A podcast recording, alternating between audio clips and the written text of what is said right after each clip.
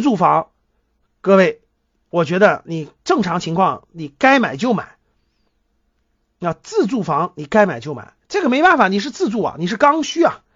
我买了这个房是为了落户的，对吧？我是为了落户，我是为了在这个城市安家上学，对吧？那你资金实力够了，我认为你该买就买啊，这个我觉得没什么可那啥的。正常情况嘛，对吧？因为你是自住，而你自住的时间就比较长，周期也比较长，所以呢，这个你未来无论是换房呀，各方比这个面积小了换个大点的等等，它是自住为主的，所以它不涉及到这种。就是这种不是跟你的投资是不一样的，所以对自住房一直有个总体有个有个建议，就是你该买就买啊，你该买该需要该买就买自住房嘛，对吧？像现在北京的二手房的成交量比较大，很多人都是换房子呀或者自住房啊，你该买就买。小县城一样的呀，小县你如果你们如果在小县城长期要住在小县城。对吧？而且你也要上学，你也要各方面有合适的房子，那你该买就买，没办法，你你因为你是自住的，你是要在这长期生活的呀。投资价值是没有多少的小县城，投资用房是完全不一样的，各位啊，投资用房，我的目的，你的目的是为了未来保值增值，那我跟你说，那差别大了去了。投资用房，各位一定要慎重。我说的就是，咱们不说的是自住房，咱们说的是投资用房。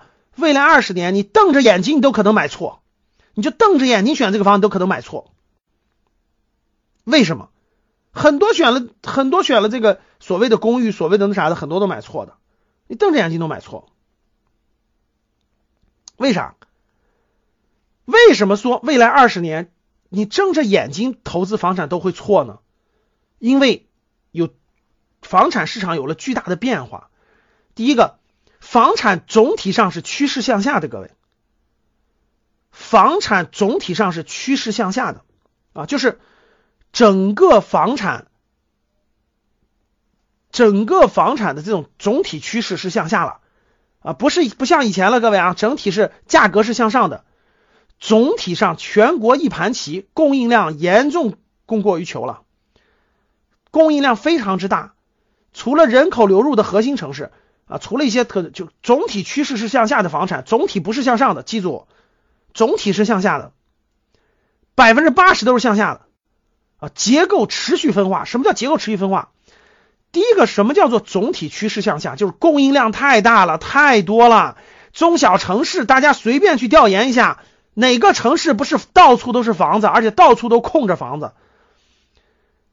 哪个城市的那个新城旧城不是到处都是房子？晚上很多都熄着灯。哪个城市的你去调研一下，你的亲戚朋友家里不是三四套房子，你随便去调研一下。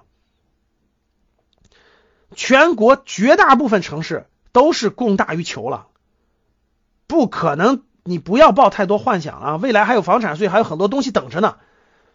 总体是向下的，供大于求了，结构持续分化啊！一二线城市和三到十八线城市，那分化是越来越大。刚才我讲了。五个城市圈里面的核心城市圈里面的房子，它有支撑，有人口流入，对吧？刚才有些人学了，哎，老师，我西安涨了，我杭州涨了，我等等等涨了，那是因为你的城市不一样，有特殊城市，特殊城市啊，其他绝大部分的城市其实都是缓慢下跌的。刚才有人说了，哎，银川房子涨了很多，你没有认真调研，真的没有认真调研啊！你认真调研调研，你把二手房的店都跑一跑。你把你不要只看新房子，不要只看某一个楼盘给你忽悠涨价了，你去调研一下，调研清楚啊！二手房市场整个市场去调研清楚，你看看去。最近几年大家看看这个法拍房的，很多房子以前买的是不卖的，对吧？咱们看看法拍房的数量好不好？这个最近几年法拍房的数量在不断的上升，大家知道法拍房法法拍房就是欠了负债还不了了，然后通过法院拍卖啊。一七年的时候，法拍房的数量还不到一万套。一七年的时候啊，法拍房的数量还不到一万套。一八年的时候，法拍房的数量已经上升到两万套左右。一九年，法拍房的数量突破五十万套。截止到今年十月份，法拍房的数量已经都突破两百万套了。就是啥？就是我欠钱了，然后还不了，但是有房子。那那那那那你怎么办？那只能法院法院。拍卖，拍卖完了以后收回这个钱，然后处理你的债务。就有债务的情况下，只能通过法拍。法拍房。然后呢，这个现在已经两百多万套了，各位啊，大家算一算啥概念啊？说明什么？说明现这个金融杠杆使用起来以后，很多人是承受不住房贷压力的，断供的人是越来越多的啊，债务出现问题，金融出现问题以后，断供的人是越来越多的。各位，这点很重要啊。过去持有房子你不卖，就你很多人持有房子，他是为了持有升值，他可以不卖。现在就随着这种法拍的这种量的越来越大，就相当于你必须有流动性啊，你不有流动性，我就给你拍下去了。大家去关注一下法拍房，有的拍的很便宜的呀，就是随着法拍的，什么叫市场价？法拍拍出来的叫才叫市场价。比如说我我房子就没有过什么凶凶杀案什么特殊情况，你说市场价，你们就你们城市两百万一套是吧？我法拍房就是一百万一套。还不限购，法拍房还不限贷，不限购，这才是真实的市场价值啊！我拍卖啊，你愿意买就买呗，便宜啊！市场价，二手房价格你那个价格你挂那挂一年都卖不出去啊！法拍房我立马能成交呀，就是一百万一套啊，比市场价便宜百分之五十，那就是百分百分之五十啊！我不是鼓励大家去买这个法拍房，我的意思就是说。法拍房代表的市场的承接能力，随着法拍房两百万套、四百万套、五百万套，随着这个上升，谁去承接？这要真金白银去承接的。你去感受感受，为啥这个？为啥那个能不能承接得住？你有没有那么多资金量能承接？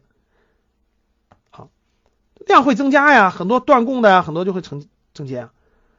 不是，因为法拍房，法拍房在有的城市，比如在上海这样的城市。它为什么小面积的还会贵一些？它不限贷，它不限购，因为一般人不能买嘛。它不限购，我就高一点，我就高一点，我能买嘛？我可以买多套房嘛？所以它有这个优势，所以就会高一点。在很多城市那是不可能的。我不建议，因为法拍房怕有纠纷，怕有纠纷。我不建议你买，我只让你看到这个这个量。大家想想这个量有多大？